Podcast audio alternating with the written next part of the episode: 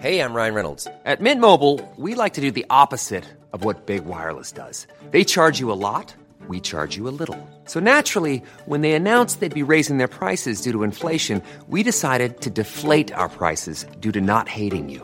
That's right. We're cutting the price of Mint Unlimited from $30 a month to just $15 a month. Give it a try at mintmobile.com slash switch. $45 upfront for three months plus taxes and fees. Promo rate for new customers for limited time. Unlimited more than 40 gigabytes per month. Slows. Full terms at mintmobile.com.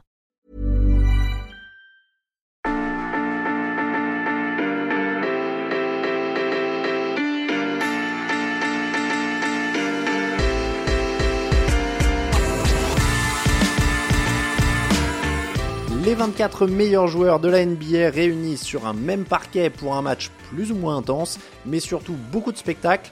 Depuis 1951, c'est la recette du All-Star Game NBA. D'abord un match seul, puis un week-end complet de festivités. Le All-Star Weekend est l'événement incontournable du mois de février. Mais comment en est-on arrivé là? C'est ce qu'on vous raconte dans cet épisode d'Histoire de basket.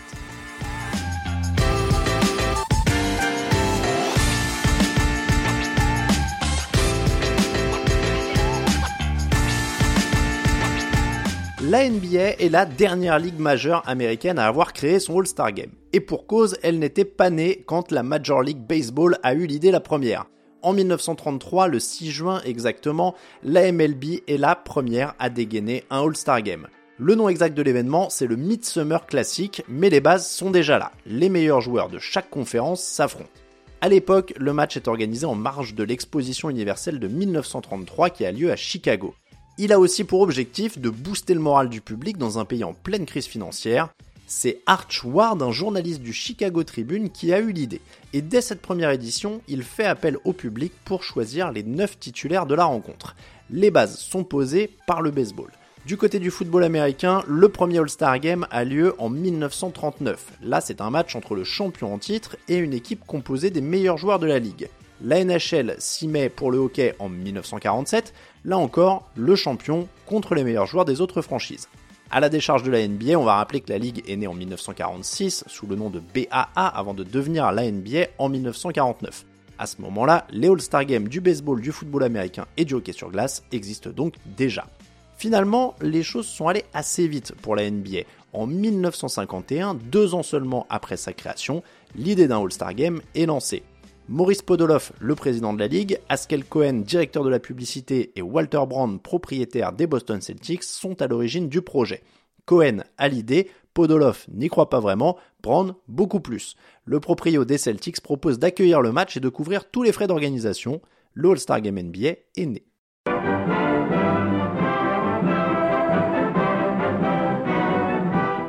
In the Boston Garden, the first NBA East-West All-Star Game, the dream game for the pros.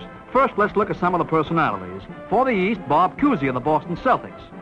And now for the West, Jim Pollard, George Mikan, and Nicholson, the big three of the Minneapolis Lakers.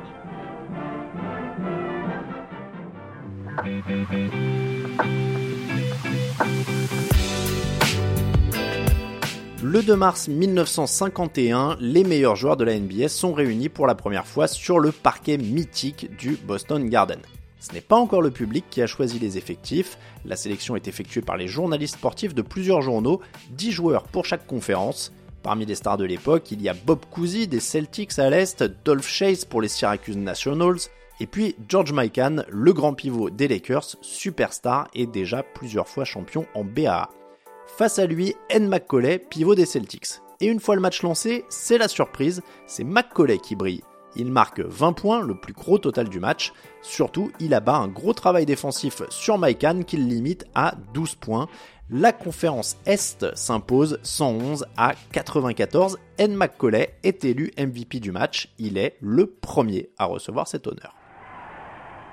Davies flips to Beard for a bullseye. Very nice play, but back roars East with an eye-catching score by McCauley. And that's just about the story of this East-West All-Star game. East shows just a bit more cohesion in its play as they out razzle-dazzle West in this dream game of the pros and go on to win it 111 to 94.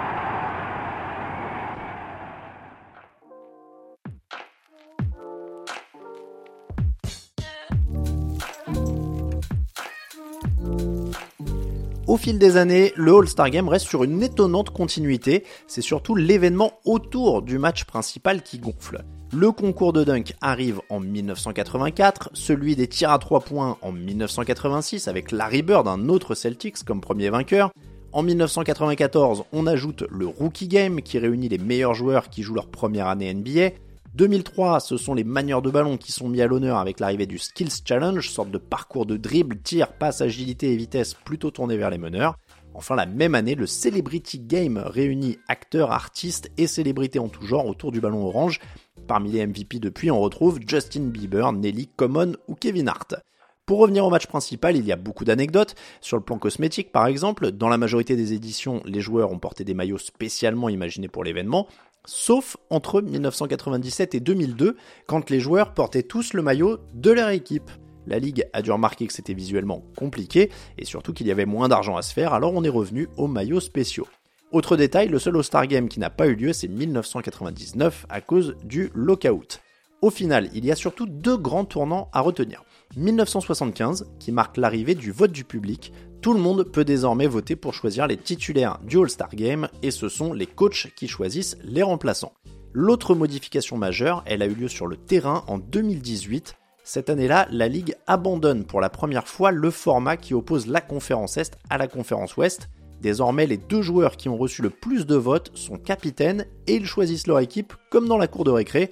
À l'époque, la NBA tente de relancer l'intérêt pour un match qui est devenu une sorte de croisement entre la foire au dunk et le concours de tir dans laquelle plus personne ne défend. En 2017, le match s'était terminé sur un score démentiel de 192 à 182, une énorme farce. Finalement, l'expérience des capitaines d'équipe dure 6 ans, car en 2024, c'est le retour du format Est contre Ouest. Le duel est relancé alors que l'Est mène 37 victoires à 29.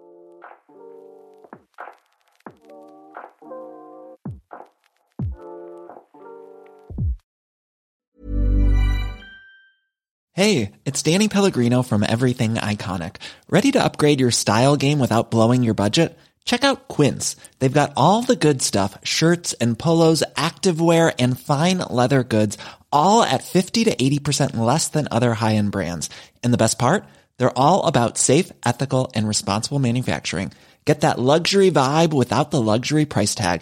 Hit up quince.com slash upgrade for free shipping and 365 day returns on your next order. That's quince.com slash upgrade.